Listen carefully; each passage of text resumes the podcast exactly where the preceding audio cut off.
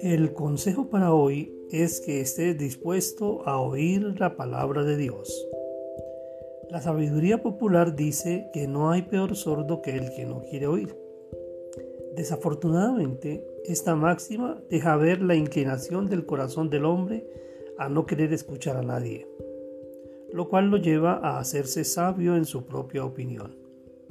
Esto nos hace pensar en la necesidad de adoptar una correcta disposición del corazón si en realidad queremos oír lo que alguien nos dice. Proverbios 1.33 dice, Mas el que me oyere habitará confiadamente y vivirá tranquilo sin temor del mal.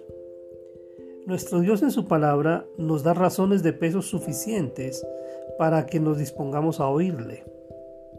Todos deseamos tener una vida como la que plantea el libro de Proverbios, tranquila y sin temor del mal.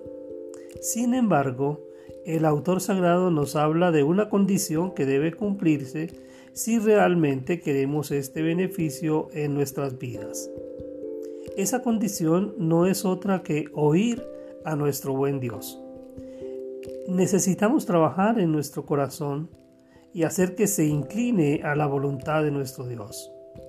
Para poder oír su voz, es necesario que hagamos callar esa cantidad de voces estridentes que nos distraen y nos llevan muchas veces a pensar que somos el centro del universo.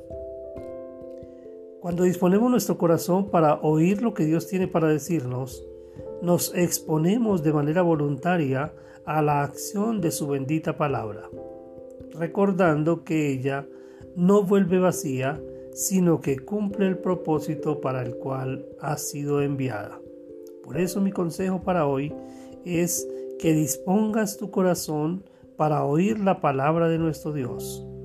Dios continúe transformando tu vida. Bendiciones.